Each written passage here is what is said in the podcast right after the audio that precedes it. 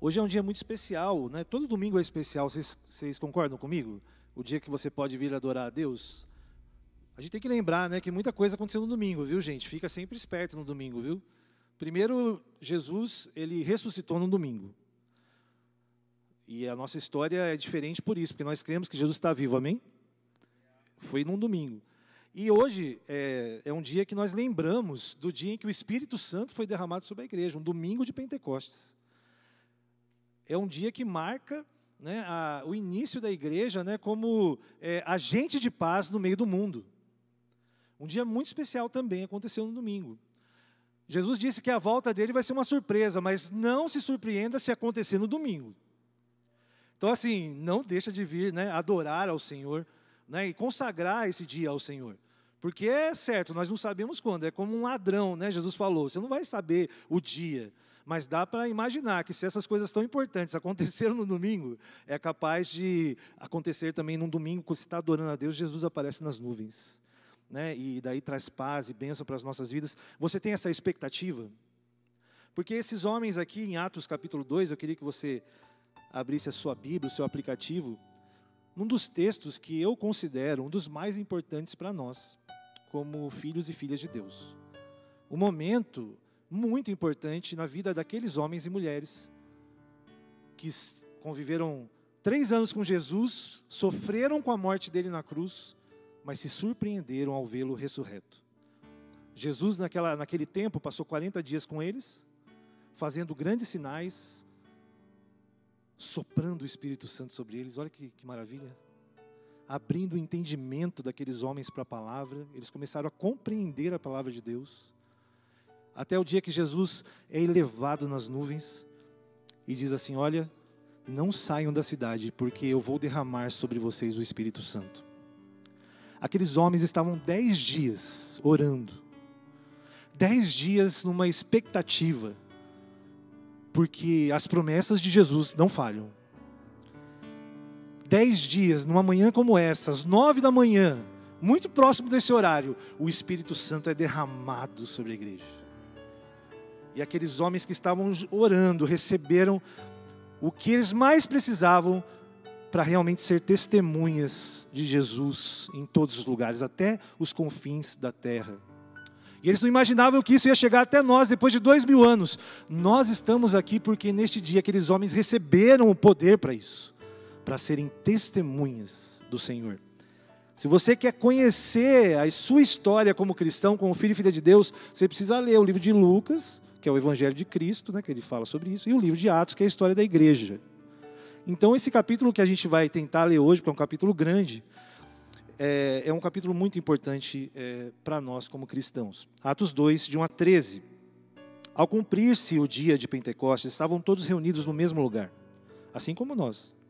De repente, veio do céu um som, como de um vento impetuoso, e encheu toda a casa onde estavam assentados.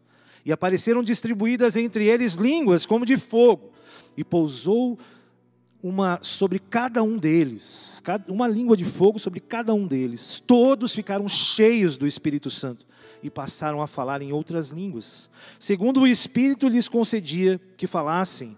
Ora, estavam habitando em Jerusalém judeus, homens piedosos, vindos de todas as nações debaixo do céu. Quando, pois, se fez ouvir aquela voz, afluiu a multidão que se possuiu de perplexidade, porquanto cada um os ouvia falar na sua própria língua. Estavam, pois, atônitos e se admiravam, dizendo: Vede, não são porventura galileus todos é, esses que aí estão falando, versículo 8, e, com os, e, e como os ouvimos falar, cada um em nossa própria língua materna. Somos partos, medos, elamitas, os naturais da Mesopotâmia, Judéia, Capadócia, Ponto e Ásia, da Frígia, da Panflia, do Egito e das nações da Líbia, nas imediações de Cirene, e romanos que aqui residem, tanto judeus como prosélitos, cretenses e arábios como os ouvimos falar em nossas próprias línguas as grandezas de Deus? Todos atônitos e perplexos interpelavam uns aos outros: que quer dizer isso? Versículo 3: Outros, porém, zombando, diziam: Estão embriagados. Vamos ler Atos 2, de 37 agora a 47. Vai um pouquinho para frente na sua leitura. Depois que Pedro começa a pregar para esses homens, faz o seu sermão, Versículo 37: Ouvindo eles estas coisas, compungiram-lhes o coração e perguntaram a Pedro e aos demais apóstolos: O que faremos, irmãos? Pois para vós outros é promessa para vossos filhos e para todos os que ainda estão longe, isto é, para quantos o Senhor nosso Deus chamar. Com muitas outras palavras deu testemunho e exortava, dizendo: Saudai-vos essa geração perversa. Senhor, em nome de Jesus, esteja nos abençoando, Pai, neste dia em que estamos aqui, Senhor Deus, para falar da tua palavra. Fala, Espírito Santo, ao coração de cada um neste dia tão especial, em nome de Jesus. Amém. O Pentecostes deve fazer você lembrar do dia em que é, o Espírito Santo foi derramado sobre pessoas. Pessoas transformadas transformam o mundo, amém? Era necessário que o Espírito Santo viesse sobre carne, sobre osso, sobre gente. E aqueles discípulos, é, se a gente fosse comparar né, a igreja de Jesus a um veleiro, né, a, a, a, nossa função como discípulos é, e sermos velejadores é a gente içar as nossas é, velas. Sabe para quê? Para que o sopro do Espírito Santo direcione a igreja. Não é a gente que direciona, o Espírito Santo que sopra onde ele quer. O Espírito Santo é como um som. Esses homens ouviram naquele dia um ecoar dos céus, como que um vento forte. E daquele momento em diante, as suas vidas deixaram de ser as mesmas porque eles receberam do alto poder para testemunhar. Meus irmãos, o Espírito Santo, ele é esse sopro de Deus que nos direciona para fazermos a vontade dele. Amém? Não é para fazermos a nossa vontade, porque a nossa vontade seria certamente hoje estar em casa. Como o pastor Bruno falou, esse friozinho, né? Quem consegue sair? Mas sabe o que a gente trouxe aqui foi o vento do Espírito Santo que soprou na sua vida, fez você sair um momento difícil, né? Está todo mundo querendo ficar onde está, né? Isolado. Aqueles homens e mulheres não estavam fazendo algo simples, não. Afinal de contas, há menos de dois meses, Jesus tinha sido crucificado pelas ideias que ele tinha. Quando você segue alguém que foi crucificado pelas ideias que ele tinha, você está correndo risco. Vocês concordam comigo? Ué, você está defendendo uma pessoa que há pouco tempo foi condenada. E você começa a pregar, Pedro se levanta, os onze, na frente daquelas pessoas, sabendo que eles poderiam perder a própria vida. Jesus olhou para eles, gente, há dez dias atrás, um pouquinho menos, mais de uma semana, tinha falado assim: Olha, vocês vão ser meus mártires. Vocês vão morrer por mim em Jerusalém, pela minha causa, vocês vão morrer por mim na Judéia, vocês vão morrer por mim em Samaria, vocês vão morrer por mim até os confins da terra. E foi assim que aconteceu. Você sabia que todos os discípulos, os apóstolos, foram martirizados? Só João foi preso, né, exilado numa ilha, mas todos eles. Paulo, por exemplo, foi decapitado nos confins da terra. Ele foi decapitado em Roma. Jesus chamou aqueles homens e deu poder para eles aguentarem e darem a própria vida por Jesus. Alguém disse que o sangue dos mártires é a semente do evangelho que chegou até nós. A gente precisa sempre entender que essas testemunhas, elas foram o farol de Deus para nós. Eles é que entenderam todo esse processo e esses homens estavam ali. Esses homens estavam aguardando, entendendo isso. E meus irmãos, Lucas mostra é, que esse chamado de Cristo foi expansivo mesmo. Primeiro começou em Jerusalém. Sabe quantas pessoas se converteram aqui com a palavra de Pedro, que falava o que aconteceu com Jesus? Três mil pessoas. Uma congregação, né, uma comunidade de 120 pessoas que estavam ali com Jesus, de repente passa para 3 mil pessoas, numa cidade como Jerusalém. Eles impactaram aquela cidade, meus irmãos. Chegou um momento em que eles cresciam tanto que apedrejaram Estevão. Se você continuar a ler Atos, você vai ver que a igreja cresceu tanto que as pessoas começaram a dizer: Isso que vocês estão dizendo é loucura. O que fizeram com Jesus? Jesus fez tudo o que Deus pediu. Falou para a gente amar a Deus sobre todas as coisas. O próximo como né, a nós mesmos. Deu a vida por nós. Só fez milagres, curou, ressuscitou pessoas. Qual o final de Jesus? Morreu numa cruz. A verdade é que às vezes a pessoa é tão boa que, as, que o mundo não quer nem ver. É bom demais para ser verdade. Vamos crucificar. Essas mesmas pessoas que estavam ali naquela festa, essa festa é uma festa da colheita, meus irmãos, uma festa de festividade. Primeiro acontece a Páscoa, lotou Jerusalém, Jesus foi crucificado. Depois de 50 dias, uma nova festa, a festa das sete semanas. As pessoas estavam celebrando, sabe o que? A colheita. Aqui nós temos pessoas que conhecem um pouco né, de, da terra, né, mexem com agropecuária. E eu, eu cheguei aqui em Londrina, plantei uma grama. Gente, não sabia que eu ia gastar tanto para cuidar de uma grama. É, você decide plantar para né, ficar mais bonitinho, mas você gasta. Depois você sabe o que você fica na dependência? Que chova. Você precisa. Eu, o que eu mais. Eu fico feliz quando chove, gente, porque a minha conta de água vai ser mais barata. Porque se você não regar a grama, ela vai morrer. Você tem que cuidar, né? Você não plantou ali? O agricultor é aquele homem que planta e ele tem uma esperança de que vai colher. Ele tem uma esperança de que na hora certa Deus vai mandar chuva. E não é fácil confiar né, que o tempo vai ser favorável. Vocês estão comigo nesse, nesse raciocínio? Sabe, a, a gente planta e a gente espera que isso é, nasça né, e que isso venha é, a ter um fruto.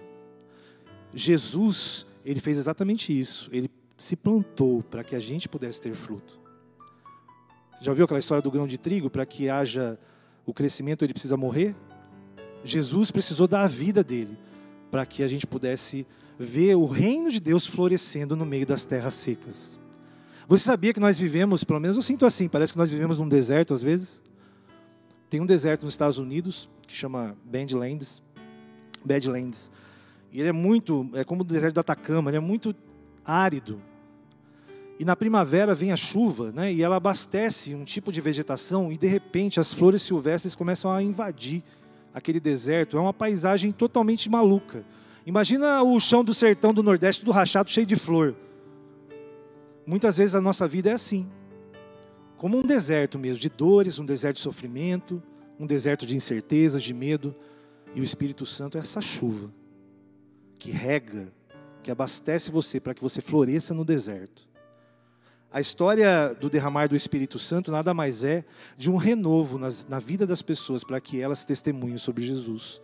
Essa é a importância desse dia em que esses homens receberam. E não estavam sozinhos, tinham gente do mundo todo, pelo menos dos três continentes conhecidos, estavam ali.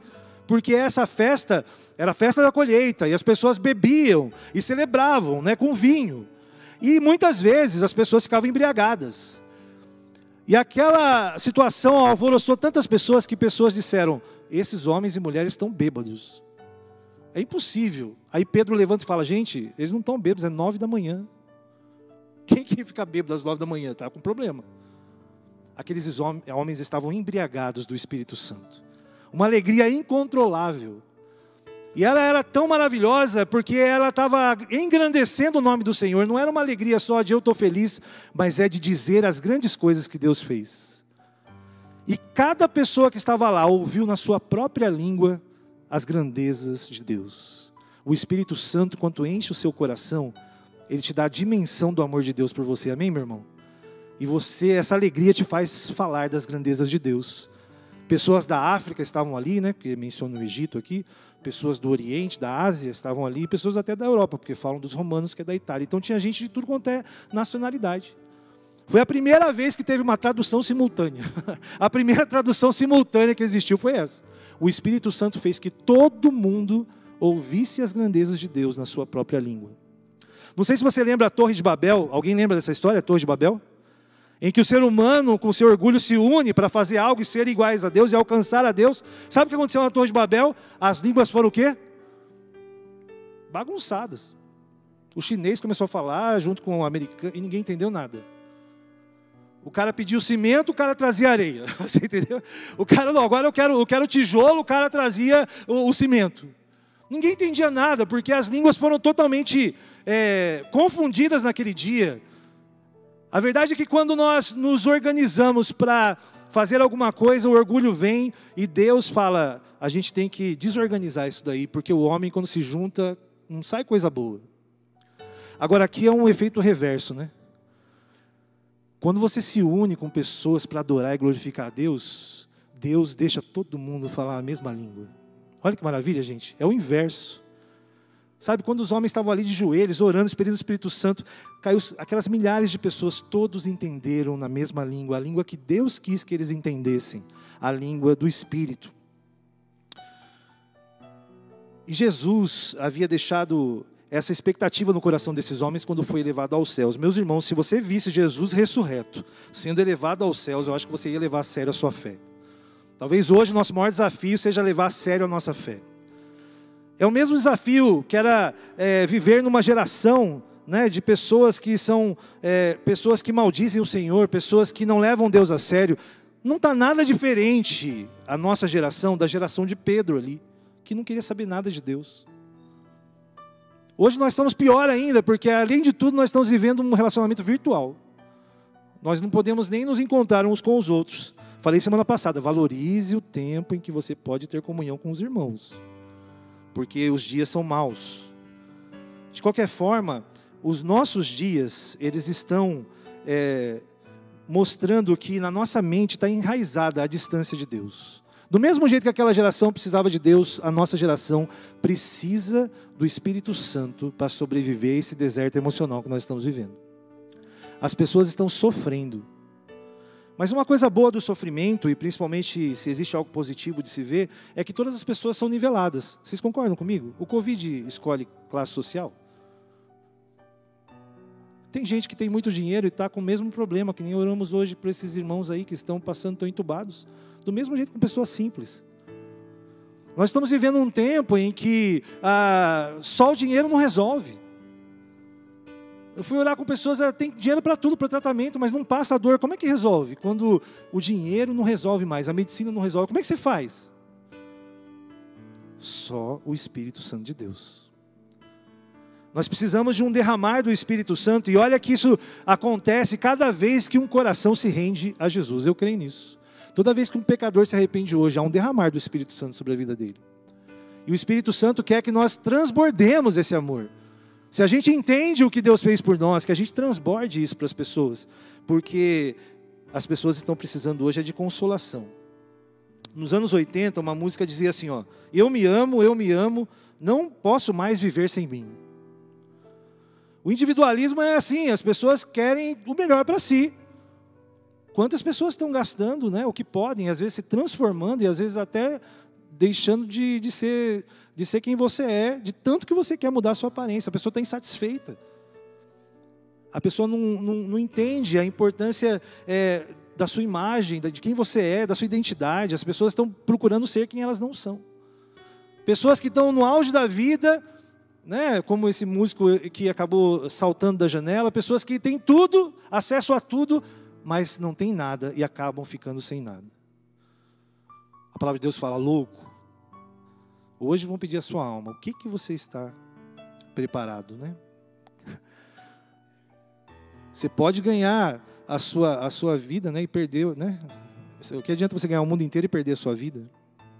A verdade é que as pessoas estão sem referência, as pessoas é, estão impotentes e muitas vezes se sentem que perderam o controle. Mas eu vou dizer uma coisa para você: nós nunca tivemos no controle de nada, porque Deus controla todas as coisas. Essa pandemia, as situações que estão acontecendo, meu irmão, não duvide, Deus está no comando de tudo isso. O que Deus está fazendo é tirando toda a segurança que você tem em você mesmo e nas suas coisas que se você não estiver na rocha, você vai se dar mal. Deus está levando você para a rocha. Parece ser uma, uma situação difícil que você está vivendo, mas não é. Tem uma história que eu sempre conto, que eu ouvi de um pastor, que ele fala que um lenhador foi, foi ali é, derrubar umas árvores e tinha uma, uma mamãe pássaro ali fazendo o seu ninho. E ele olhou para aquelas árvores que ele ia derrubar e falou: preciso ajudar essa, essa mamãe pássaro, ele começou a bater na árvore com o machado, não com o lado que corta, sabe, com o outro lado. Começou a bater e ela, apavorada, foi para outra árvore. Aí ele pacientemente foi na outra árvore, bateu de novo ali, ela foi para outra árvore. Ela já devia estar pensando, se é que pássaro pensa. Poxa, mas não deixa nem fazer meu ninho, que cara maldoso, né? Ela estava pensando isso, né? Porque estou tentando aqui, foi lá de novo, foi para uma outra árvore, foi de novo, até que ela foi para a rocha e fez o ninho ali. Aí o, o lenhador terminou seu serviço e a ave fez o seu ninho. A verdade é que Deus está derrubando todas as árvores para que a gente vá para a rocha.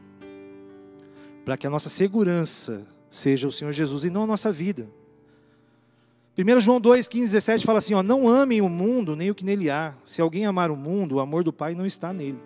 Pois tudo que há no mundo, a cobiça da carne, a cobiça dos olhos, a ostentação dos bens, não provém do Pai, mas do mundo.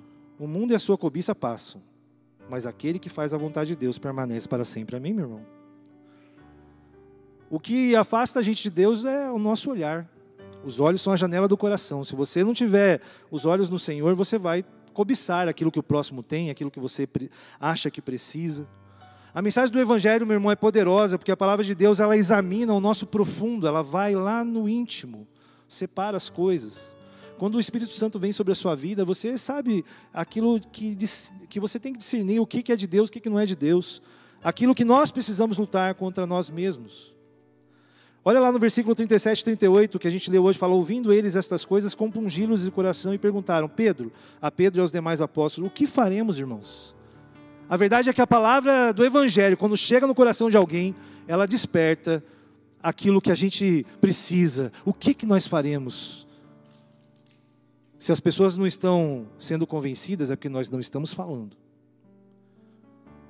E a gente tem que falar, se possível for usar palavras, mas com a nossa atitude, mas tem que abrir a boca também. O Evangelho é uma notícia. O Evangelho é algo que aconteceu, que Jesus fez. Jesus falou, é, Pedro falou que Jesus fez. Ele pregou sobre isso, e as pessoas, e agora o que nós faremos? E ele diz: arrependam-se. Esse é o nosso desafio: arrependimento, metanoia. Ele fala: olha, você quer realmente ver a mudança na sua vida? Mude a sua mente e arrepende-se e volte-se para Deus. Mude o seu olhar, esse olhar que é o olhar cobiçoso, vai ser um olhar como o de Jesus para as pessoas. Aí no versículo 41, então os que lhe aceitaram a palavra foram batizados havendo o acréscimo naquele dia de quase 3 mil pessoas. Mas eles não apenas falaram do Evangelho, aqueles homens começaram a viver, e mulheres viver o Evangelho. Naquele dia do derramar do Espírito Santo, nasce a igreja de Cristo na terra. Igreja é gente, é o meu relacionamento com o Patrick que importa na igreja. Não é a, a, as coisas da teoria, é como eu lido com o Patrick, como eu conheço o Geraldo, assim como eu me preocupo com ele. A, a igreja é, é, orgânica, meu irmão e minha irmã, e se não adianta nada a gente falar de Jesus e não viver como ele viveu. Não adianta nada a gente é, dizer que nós fomos alcançados pelo Espírito Santo e não há um cuidado com as pessoas. O versículo 42 em diante, quando você lembrar de Atos 2, 42 a 47, entenda que ali tem um modelo de como a igreja deveria ser até hoje. Mas nós não conseguimos ser assim. Aqueles homens e mulheres foram tão impactados pelo Espírito Santo que as atitudes deles começaram a mudar. E eles começaram a fazer diferença onde eles estavam. Olha o versículo 42, olha o que eles faziam. E isso precisa ser o nosso desejo, porque nós temos o Espírito Santo, assim como eles receberam naquele dia. Você acredita nisso, que você tem o Espírito Santo? Se você tem o Espírito Santo, essas coisas têm que nos acompanhar. Olha que o versículo, ó, perseveravam na doutrina dos apóstolos. Ou seja, nós devemos perseverar em seguir a palavra de Deus. Vocês estão comigo? É isso aqui, o Novo Testamento. Ó, você tem que ler a Bíblia. Perseverar, porque não é fácil. É fácil ler a Bíblia, gente? É muito difícil. Tem muitas pessoas que não conseguem ler a Bíblia. Conheço pessoas que quando começam a ler a Bíblia já começam a bocejar. É com você assim? Tem gente que lê um monte de coisa, mas a Bíblia, quando começa a ler a Bíblia, dá sono. Meu irmão, repreende o Satanás, que é ele que está fazendo isso. Te dando sono na hora de você ler a Bíblia. Mas olha só, eles perseveravam na comunhão, ou seja, eles insistiam em ter relacionamento uns com os outros. Ah, pastor, mas eles não estavam sofrendo do Covid, meu irmão. Se eles fossem vistos juntos, falando de Jesus, eles eram presos, levados para o Coliseu. E eles eram, viravam alimentação de leão. Eles eram queimados vivos nos postes. Nero iluminava Roma com cristãos sendo queimados. Meu irmão, é muito pior do que uma situação dessa. Eles se esforçavam em estarem juntos. No partir do pão, eles dividiam as refeições. A comunhão é uma marca da igreja. E tinha oração. Sexta-feira, o pastor Antônio tem desafiado a gente para estar aqui para orar 21 horas. Gente, é só, só o pastor Antônio que vem.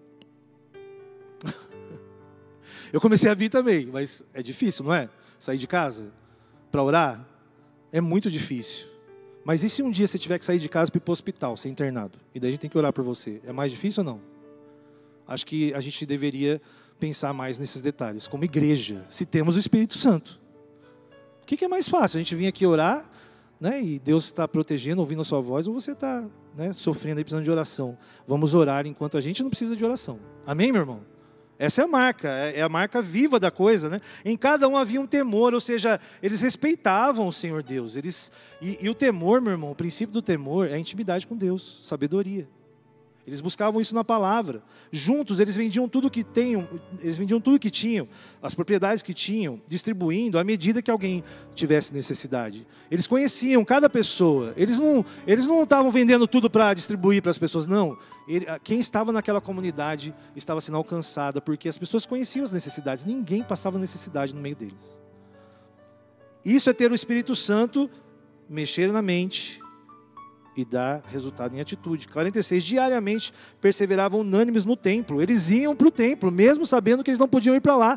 O templo era dos judeus, não era dos cristãos. Se eles falassem de Jesus no templo, eles eram presos. Mas eles estavam orando, eles estavam ali nas casas, repartindo as suas refeições com alegria e singeleza do coração. Mas, pastor, está difícil, nós estamos no meio da pandemia, de a gente ir para a igreja, de a gente fazer uma reunião de oração na nossa casa, mas não está difícil para fazer almoço, para receber pessoas, para fazer aniversário. Não está difícil, porque está todo mundo. Eu já fui convidado para ir para festa, para almoçar, para jantar, convide festa. A pessoa pode fazer festa, tal, não sei o quê, né? Tira a máscara em casa, mas não vem para a igreja que pode pegar o Covid. Não, não pode fazer reunião de oração em casa, porque senão pode pegar o Covid. A gente está tá vivendo, né, parece estar tá se aproveitando né, da, da situação para relaxar. Mas nós temos as palavras de vida eterna, ou não. Louvando a Deus, contanto com a simpatia de todo o povo. Meu irmão, às vezes você vai falar da igreja, nesses dias eu estou indo para o encerramento, nesses dias você vai falar da igreja, as pessoas falam, ah, não, igreja, o pessoal só tem pastor querendo, né? É, se prevalecer aí, né, das ovelhas. Sabe o que acontecia com esses irmãos aqui? As pessoas simpatizavam com eles. Eu quero viver essa vida, essa comunidade. A igreja de Jesus, meu irmão, aqui na terra, é para ser uma comunidade atrativa. Que ela não se mistura, ela é contrastante, mas ela é atrativa. Sabe como que a gente vai mostrar que Jesus foi enviado? Quando a gente amar uns aos outros como nós amamos a nós mesmos.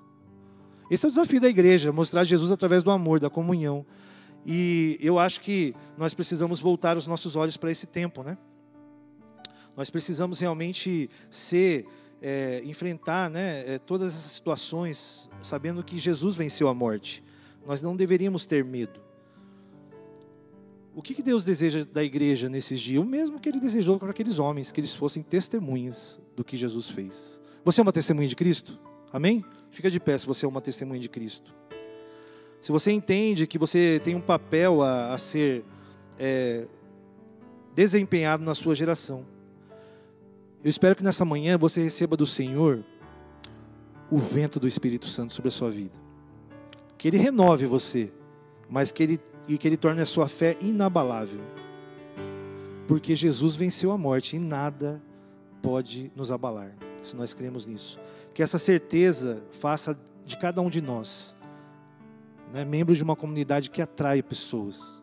Que o Pentecostes, que nós lembramos hoje, seja real na sua vida, no dia a dia, o derramar do Espírito Santo, para você transbordar, para que a nossa fé possa alcançar aqueles que são inalcançáveis. Senhor, em nome de Jesus, nós te agradecemos porque o teu plano não pode ser frustrado. Obrigado, Pai, porque num domingo como esse, o Senhor prometeu que o seu Espírito seria derramado assim como em Joel, que todos teriam o Espírito Santo e profetizariam. Filhos, filhas, velhos, novos, todos. Todos aqueles que nem da, da família de Abraão eram. Porque Abraão foi chamado para abençoar todos nós, todas as famílias da terra, todos nós temos o Espírito Santo de Deus. Pai, não é necessário nem que alguém nos ensine, porque nós temos aquele que inspirou toda a palavra de Deus. E que esse Espírito possa tomar conta de nós a partir de hoje, Pai. Que sejamos dominados pelo Senhor. Que a tua autoridade seja derramada sobre nós. Que a alegria, Pai, essa alegria contagiante que atrai pessoas, possa, Senhor Deus, ser derramada sobre nós. E que nós possamos ouvir do Senhor, como ouvimos no versículo 47, que dia a dia o Senhor ia acrescentando aqueles que iam sendo salvos. Pai, o que o Senhor deseja é que todos sejam salvos. E nós temos esse papel, Pai, de conduzir essas pessoas. Queremos ser cheios do Espírito Santo, Pai. E para que isso aconteça, às vezes precisamos nos esvaziar nessa manhã do nosso olhar incorreto, das nossas próprias coisas. que possamos nos esvaziar, Senhor Deus, para sermos cheios do Teu Espírito Santo. E que o amor de Deus, o Pai, que está revelado em Cristo, seja derramado sobre nós nesta manhã.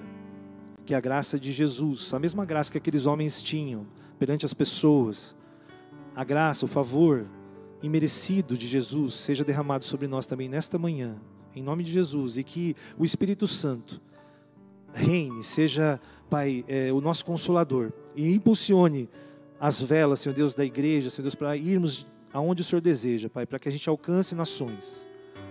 Deus, faça isso nesta manhã. Levante no nosso meio pessoas comprometidas com oração. Levante no nosso meio pessoas comprometidas, Senhor Deus, com a tua palavra. Levante no nosso meio pessoas comprometidas umas com as outras. Senhor Deus, para que a gente possa ser mesmo a igreja que o Senhor deseja, uma igreja, Pai, contrastante, uma igreja, Senhor Deus, que é atrativa e que, Senhor Deus, estabelece o teu reino aqui na terra até que Jesus volte. Em nome de Jesus, amém e amém. Deus abençoe meu irmão, minha irmã. Um domingo abençoado para você. Que o Senhor realmente cuide né, de todas as suas necessidades. Amém? Dá uma olhada aí para a pessoa que está do seu lado, de, né, mesmo com máscara aí. Que Deus te abençoe. Você que está nos assistindo também. Um domingo abençoado para todos. Estaremos aqui às 18 horas para mais um culto aqui da igreja.